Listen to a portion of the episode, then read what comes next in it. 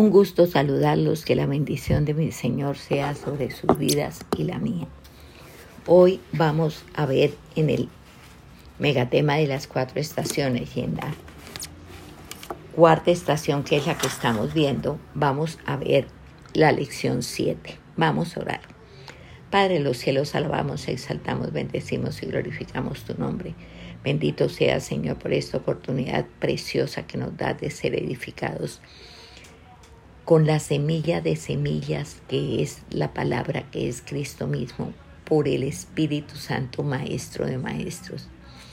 Esto es un privilegio inmenso, infinito, del cual todavía no, no somos nosotros, no estamos ni siquiera ni un poquito, de pronto un poquitico, cierto de lo que esto significa. Pero yo te pido con todo mi corazón, Señor, que nos hagas entender qué significa ser sembrados con la semilla de vida que eres tú y por el Maestro de Maestros que es el Espíritu Santo y con el pisto bueno del Padre de los cielos. Hacemos nuestra parte, bendito Dios, que es confesar nuestras culpas, que es arrepentirnos, que es pedirte perdón, que es pedirte que con tu sangre preciosa nos limpies, despojes todo lo que no es tuyo en nuestras vidas y nos llenes del favor tuyo, de la misericordia tuya, de la gracia tuya. Bendito sea, Señor. Alabamos, exaltamos, glorificamos y bendecimos tu nombre. Que esta enseñanza sea grabada en mentes, corazones y espíritus, y que con el favor tuyo la hagamos vida en nosotros, y que la cosecha sea del ciento por uno. En el nombre de Cristo Jesús, amén y amén. Como les dije, vamos a ver hoy la lección 7. la base bíblica es Juan 2 del 1 al 12. Y vamos a leer. Dice, al tercer día se hicieron unas bodas en Caná de Galilea y estaba allí la madre de Jesús. Y fueron también invitados a las bodas Jesús y sus discípulos. Y faltando el vino, la madre de Jesús le dijo, no tienen vino. Jesús le dijo, ¿qué tienes conmigo, mujer? Aún no ha venido mi hora. Su madre dijo a los que servían, haced todo lo que él os dijere. Y estaban allí seis tinajas de piedra para agua, conforme al rito de la purificación de los judíos, en cada una de las cuales cabían dos o tres cántaros. Jesús les dijo, llenad estas tinajas de agua, y las llenaron hasta arriba. Entonces les dijo, sacad ahora y llevadlo al maestresala, y se lo llevaron. Cuando el maestresala probó el agua hecha vino sin saber él de dónde era, aunque lo sabían los sirvientes que habían sacado el agua, llamó al esposo y le dijo, todo hombre sirve primero el buen vino y cuando ya han bebido mucho, entonces es el inferior, mas tú has reservado el buen vino hasta ahora. Este principio de señales hizo Jesús en Caná de Galilea y manifestó su gloria y sus discípulos creyeron en él. Después de esto descendieron a Capernaum, él, su madre, sus hermanos y sus discípulos, y estuvieron allí no muchos días. La boda de Caná, pasaje muy conocido por todos nosotros. ¿Qué pasa aquí en este pasaje tan especial y específico? Que se inaugura la manifestación de Cristo. Sí, se inaugura la manifestación de Cristo. Y aquí hay el primer milagro público. Y tenía un poder especial de parte de Dios. Primera impresión que uno se lleva es sacarla del estadio. Por ejemplo, Lázaro, la multiplicación de los panes.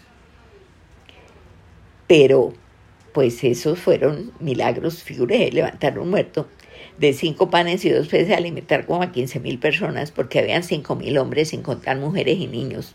Póngale unos 15 mil y eso siendo así como muy parcos en la multiplicación. Pero aquí su primer milagro, el primero que hizo el Señor Jesucristo, fue salvar una fiesta. Se acabó el vino y el vino era el alma de la fiesta. Mm, Pregunta que uno se hace, ¿cierto? ¿Por qué convertir el agua en vino para que una fiesta no se eche a perder? El primer milagro de Dios encarnado en la persona de Jesucristo y es convertir agua en vino para que una fiesta no se eche a perder. Entonces uno como que dice, bueno, pero ¿cómo así? Y que esta plenitud, porque Él tuvo al hacer este milagro, Él tuvo esta plenitud en una boda. Bueno, es como si Él estuviera diciendo que no pare la fiesta, que siga, que siga la fiesta, que no pare. Y, y es que lo que pasa es que siempre que Él, que Cristo está presente, podemos llenar nuestro corazón de gozo. Una fiesta es para gozársela. Y Él salvó una fiesta con su primer milagro. Y, y esto es lo que nosotros podemos entender, que siempre que Él está, el corazón está que exulta de gozo, está que no se las cree de gozo. Y un detalle del pasaje, el día de la manifestación que no sea una temática sacra entre música de esas uh, y demás. No. El día en que el Señor Jesús se manifestó no fue o no se, se, se hizo esa manifestación en medio de una temática sacra. Y nosotros tenemos que entender una cosa y hágalo personal porque así usted se involucra. Diga, necesito estar el día de la manifestación,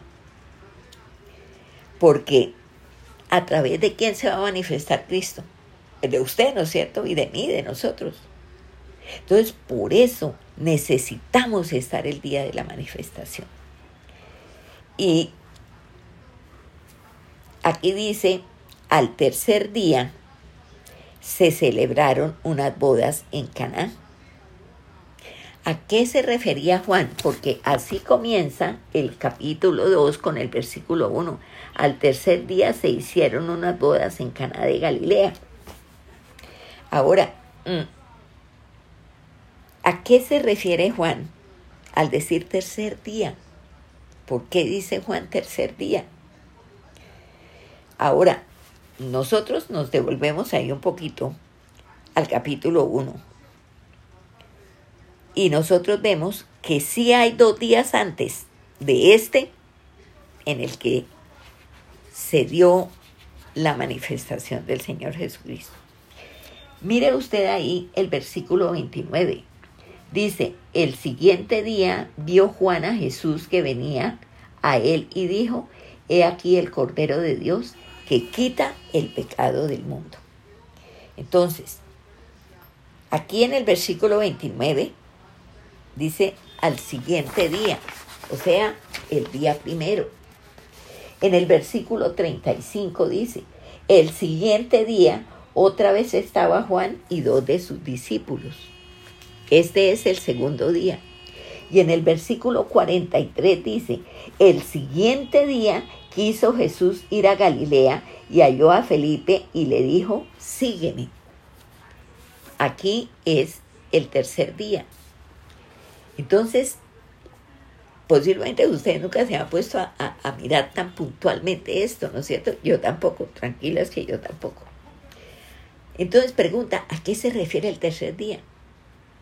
Porque aquí no estamos viendo que sea una referencia cronológica Póngale cuidado. Tercer día, Betábara. Se encontraron Jesús y Juan. Mm, ahora a Caná no habían tres días. A Caná no habían tres días. Ahí en el capítulo 1, en el versículo 23, dice, el siguiente día quiso ir, quiso Jesús ir a Galilea y halló a Felipe y le dijo, sígueme. O sea, ya estaba en Galilea. Ya estaba en Galilea. Entonces, ¿a qué alude el texto bíblico? No a una cronología, añade otra cosa. A que la manifestación se da al tercer día. Y que usted y yo, si queremos participar y ser nosotros esos instrumentos a través de los cuales se dé la manifestación, tenemos que estar en el tercer día. Punto. Ahora, la mención, además de esto, tiene otra intención. Tercer día, día de la manifestación de Jesús a Israel. Y tercer día trae a la mente la resurrección del Señor Jesucristo. Acuérdese, muerte, sepultura y resurrección. Tercer día, pensamiento obvio, resurrección, que fue al tercer día. Entonces, vuelvo, volvemos a hacernos la pregunta, ¿por qué es necesario estar al tercer día? Mire, al tercer día Cristo resucita. Al tercer día el Cristo eterno está en todos nosotros, resucitó al tercer día. Al tercer día en las bodas de Caná pasó lo mismo que en la resurrección. Primera referencia, resurrección. Esa es la primera referencia. Y lo que pasó en esa boda es un anticipo de lo que pasó en la tumba. Así de sencillo, un anticipo de lo que pasó en la tumba. Mire, allá en Génesis 22, que ya lo hemos visto, pero si ustedes quieren pausen ahí, váyanse al capítulo 22 de Génesis y léanlo. ¿Qué pasó allí? Allí en Génesis 22 sale Abraham con Isaac al monte. ¿A qué sale? Al sacrificio. ¿De quién? De su hijo Isaac. Ve y sacrifícamelo en el monte que yo te diré. Y caminaron tres días. Al tercer día Dios le mostró, él vio el sitio del sacrificio, el lugar de la consagración. Dios se lo mostró, él lo vio. Y Abraham entregó a su hijo, porque Dios demanda el corazón de Abraham. Y el corazón de Abraham era Isaac. Y allí fue Abraham a entregar su corazón entregando a su hijo Isaac. Y Abraham allí fue probado y aprobado. Las dos cosas, probado y aprobado. Y ese día Dios se manifestó a Abraham de una forma que Abraham no conocía. Jehová proveerá Jehová Jiré. Así se manifestó Dios a Abraham. No conocía Abraham la naturaleza de, del Dios que provee. Allí la conoció. Y si usted está en el monte, si yo estoy en el monte, el Señor se manifestará a usted, a mí, y todo, absolutamente todo, será provisto. Póngale cuidado a esto todo, absolutamente todo, será provisto. Entonces, tercer día, ¿qué me pasa a mí? Que yo conozco el carácter proveedor de Dios en el tercer día. Ahora, hay otra cita que ustedes también la conocen, pero también si quieren pausen, váyanse a Éxodo 19 y leanlo. Nadie las apura, está en su teléfono. Mm, allí, ¿qué se da? Allí, lo primero, se convoca al pueblo para que vean a Dios. Lo segundo que le dice al pueblo es que se prepare. Todo esto lo manda a decir a través de Moisés, que se prepare. Lo tercero, van a ver a Dios, verán a Dios.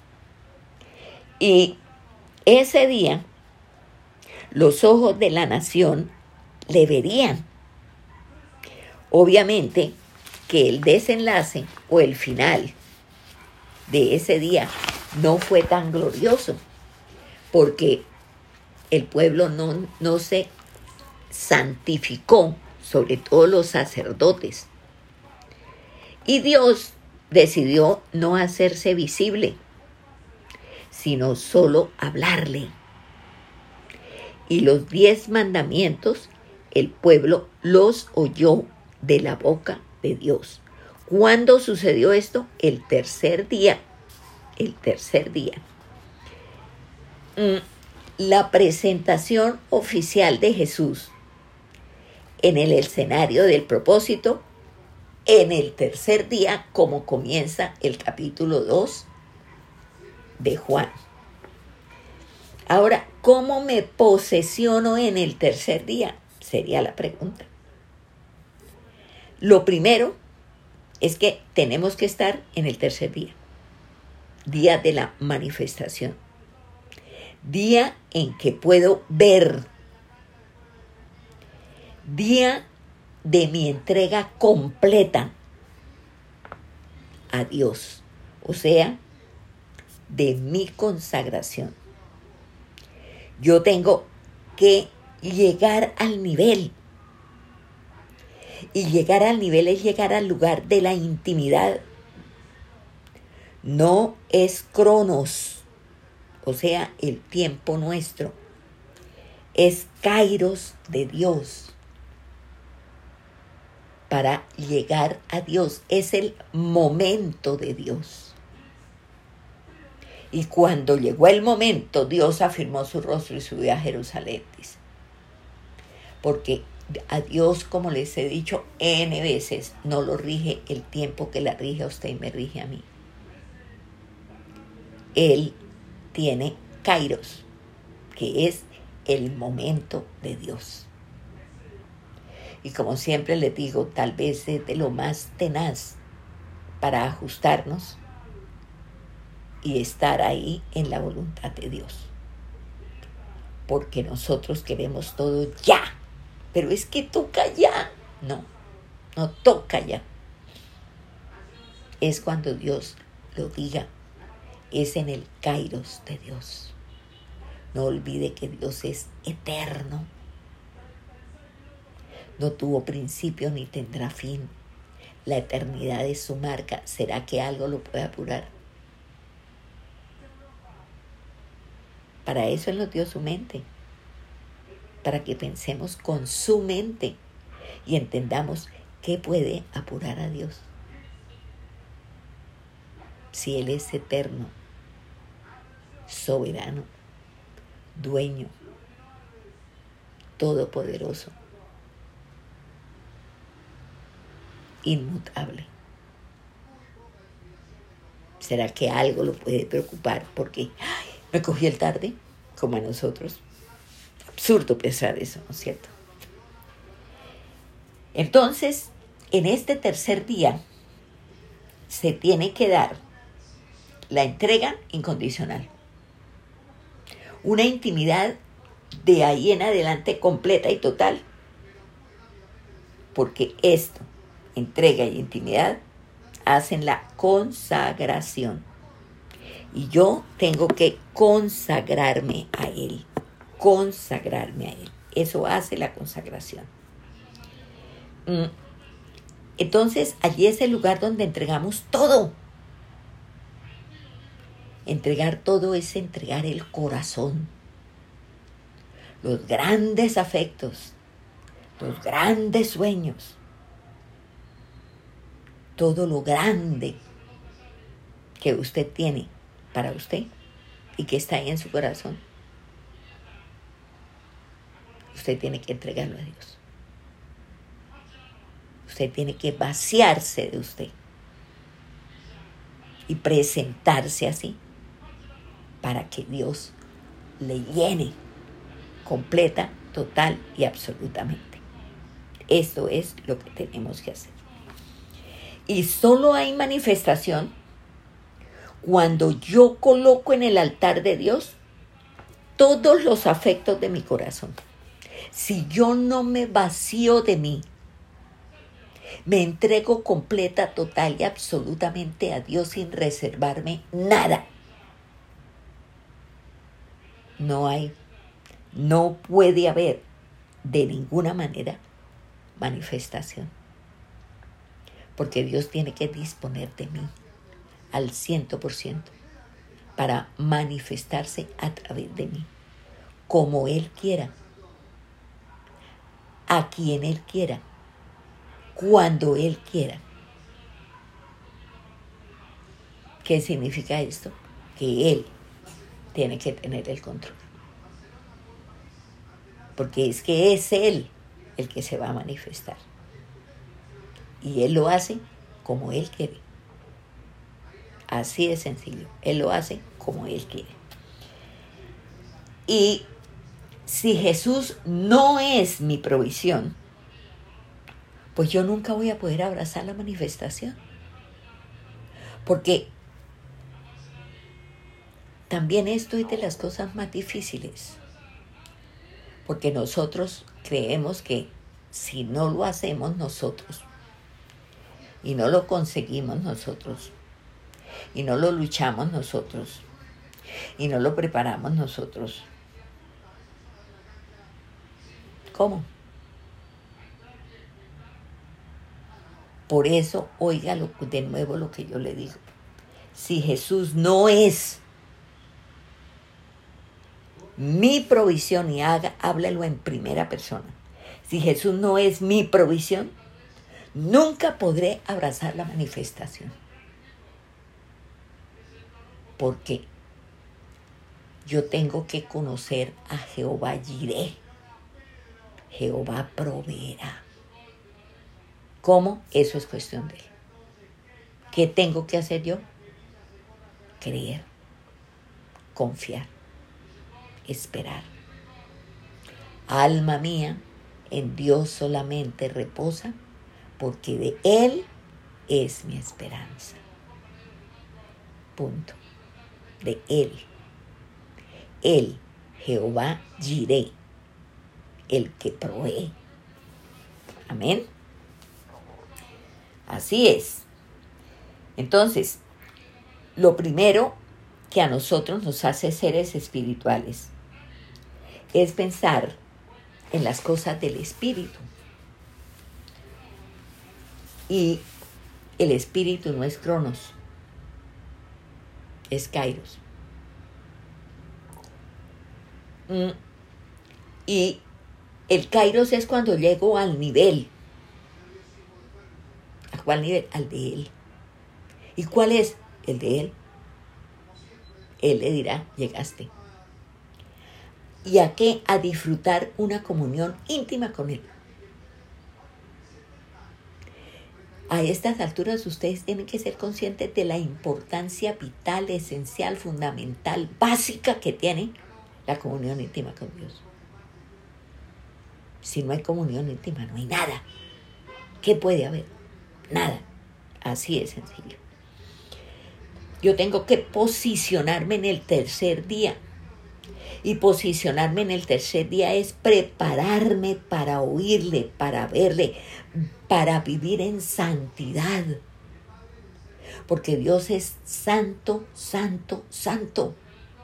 Y sin santidad, como dice la palabra, nadie verá al Señor.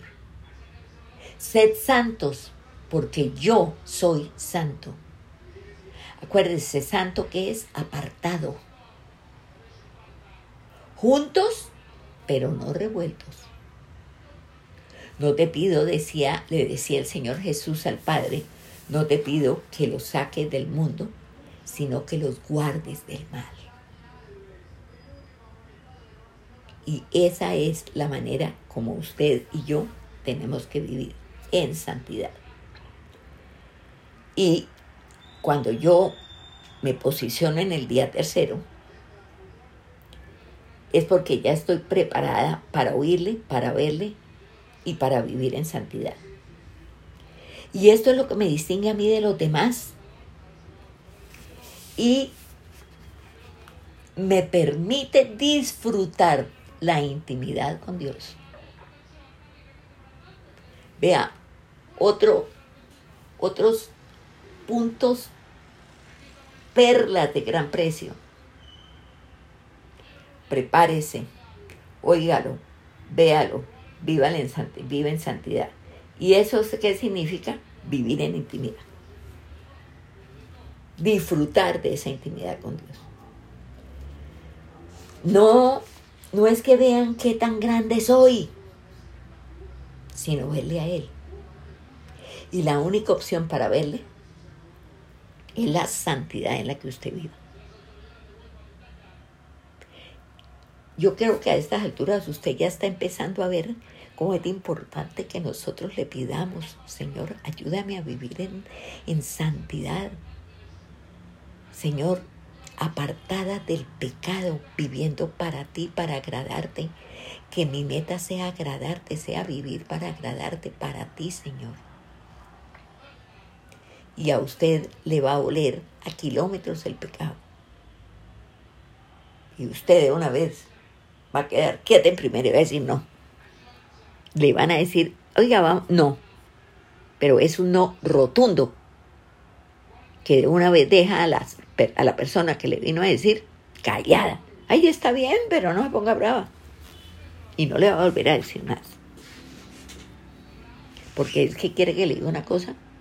A usted la santidad se le nota. O, es, o, o en lo primero que se le nota es en cómo habla. Pregunta, ¿cómo habla? Pregúntese. Pregúntese. Entonces, Él desciende y al verlo, soy posicionada en su imagen. Eso es posicionarme del tercer día. Él desciende. Y cuando yo le veo con los ojos de la fe, entonces me posiciono, me posiciono. Y, o, más bien soy posicionada en su imagen. Entonces cuando me ven, lo ven a Él.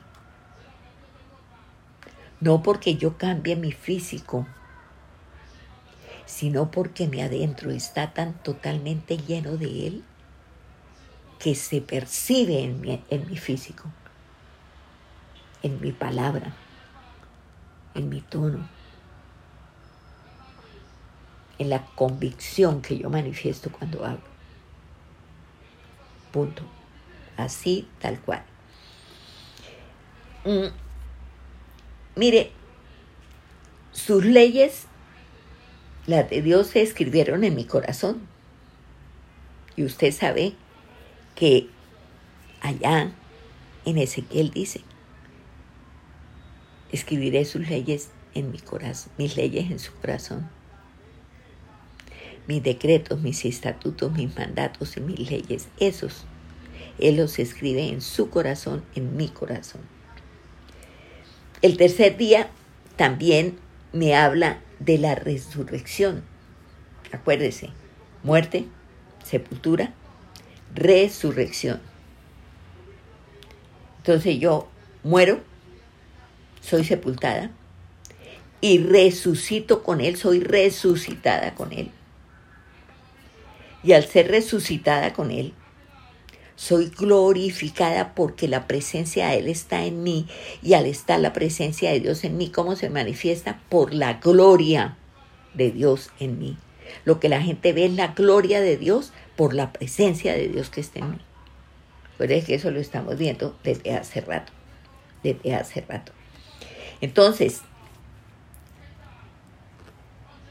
sencillamente, soy, al ser glorificada, se sobrepone esta, esta glorificación que hace en mí, se, procesión, se, se sobrepone a toda realidad.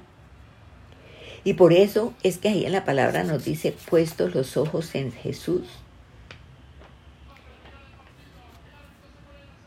autor y consumador de la fe, puestos los ojos en Jesús. ¿Por qué me dice que he puesto los ojos en Jesús? Porque estoy sentada juntamente con Él en los lugares celestiales. Por eso yo necesito estar en el tercer día. Por eso Juan encabeza su relato al tercer día. Acuérdese, ¿A través de quién se manifiesta Dios? De usted y de mí. Y, y es que lo que pasa es que si no estoy posicionada al tercer día, no va a haber manifestación, como ya se los he dicho. Entonces, digámosle al Señor, Dios mío, yo quiero estar en el tercer día. Yo quiero llegar a la cima del monte para disfrutar de una comunión íntima contigo. Así como Moisés disfrutaba, pasaba 40 días y 40 noches sin comer y sin beber. Y cuando bajaba él del monte de hablar con Dios, la cara le resplandecía, la gente no podía mirar el resplandor de la cara de Moisés. Moisés se tenía que poner un velo para poder hablarles a ellos, porque ellos no toleraban el brillo de la cara de Moisés que había sido expuesto a la presencia de Dios y que traía la presencia de Dios.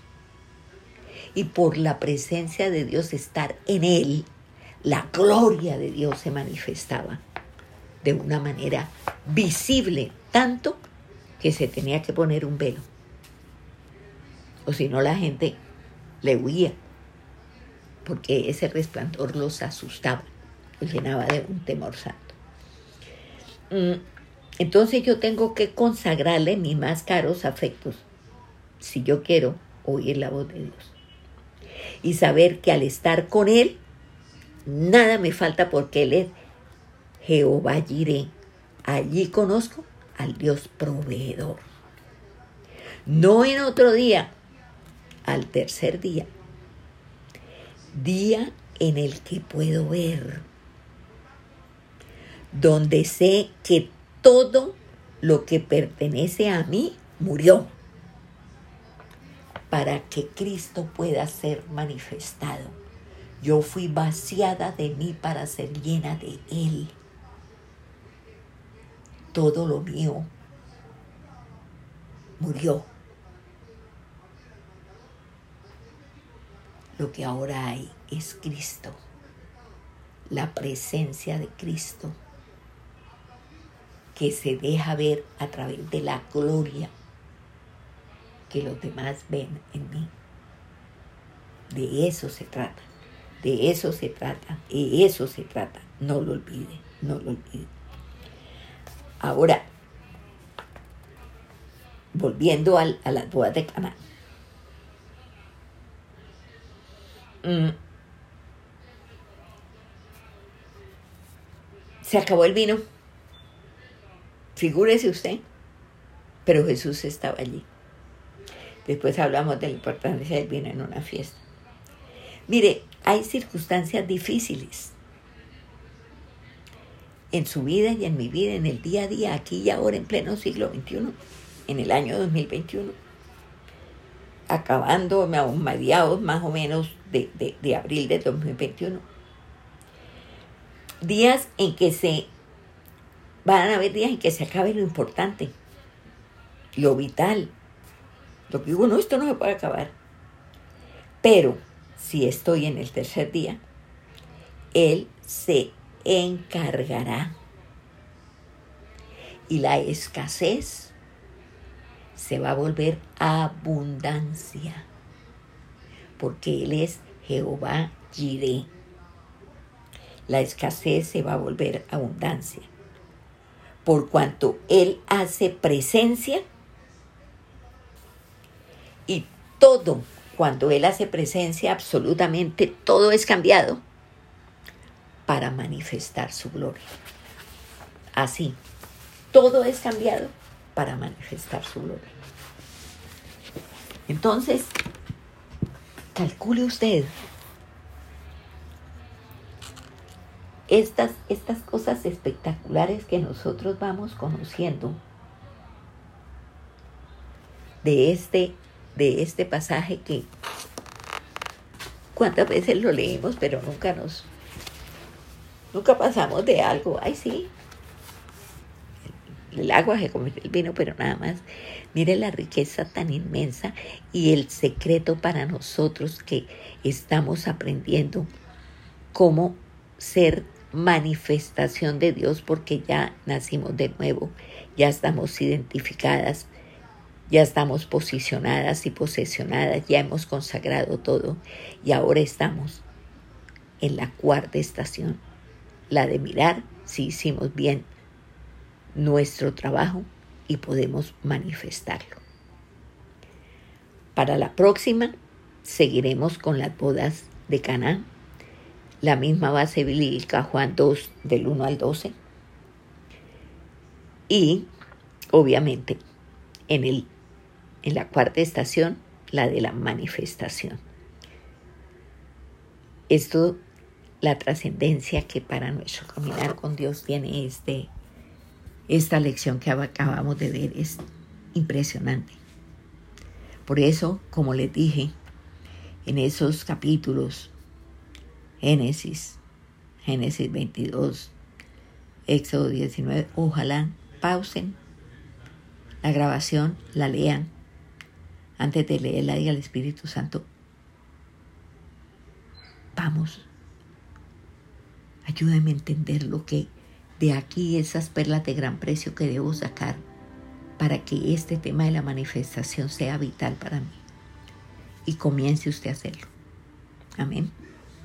Vamos a orar. Padre de los cielos, alabamos, exaltamos, bendecimos y glorificamos tu nombre. Bendito seas, Señor. Bendito seas por todo lo que nos enseñas.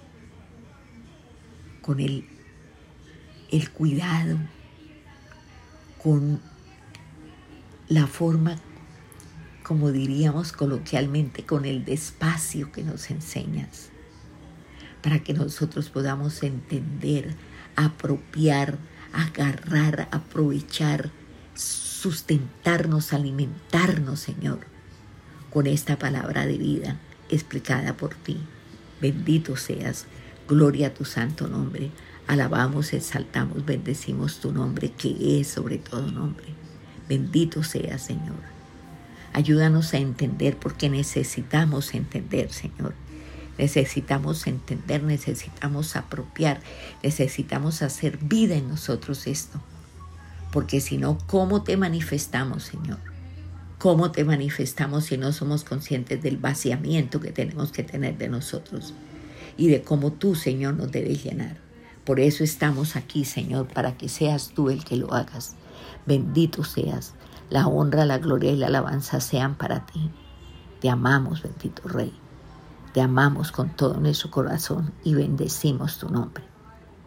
Que seas tú de verdad, grabando a fuego en mentes, corazones y espíritus esta enseñanza, ayudándonos a hacer la vida, bendiciéndonos con una rica bendición, extendiendo esa bendición a los nuestros, porque al igual que nosotros, ellos también te necesitan.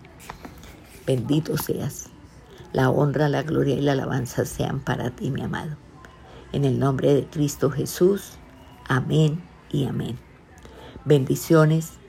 Ya para una próxima lección, como les dije, seguimos con las bodas de Canaán, con la lección 8, pero eh, sería muy bueno que ustedes estén bien establecidos en esta lección 7 que estamos acabando de ver, para que comprendan la importancia vital del tercer día y para que ustedes repasen si de verdad hemos muerto, si de verdad nos sepultaron y si de verdad hemos resucitado con Él. Amén. Bendiciones. Dios les guarde.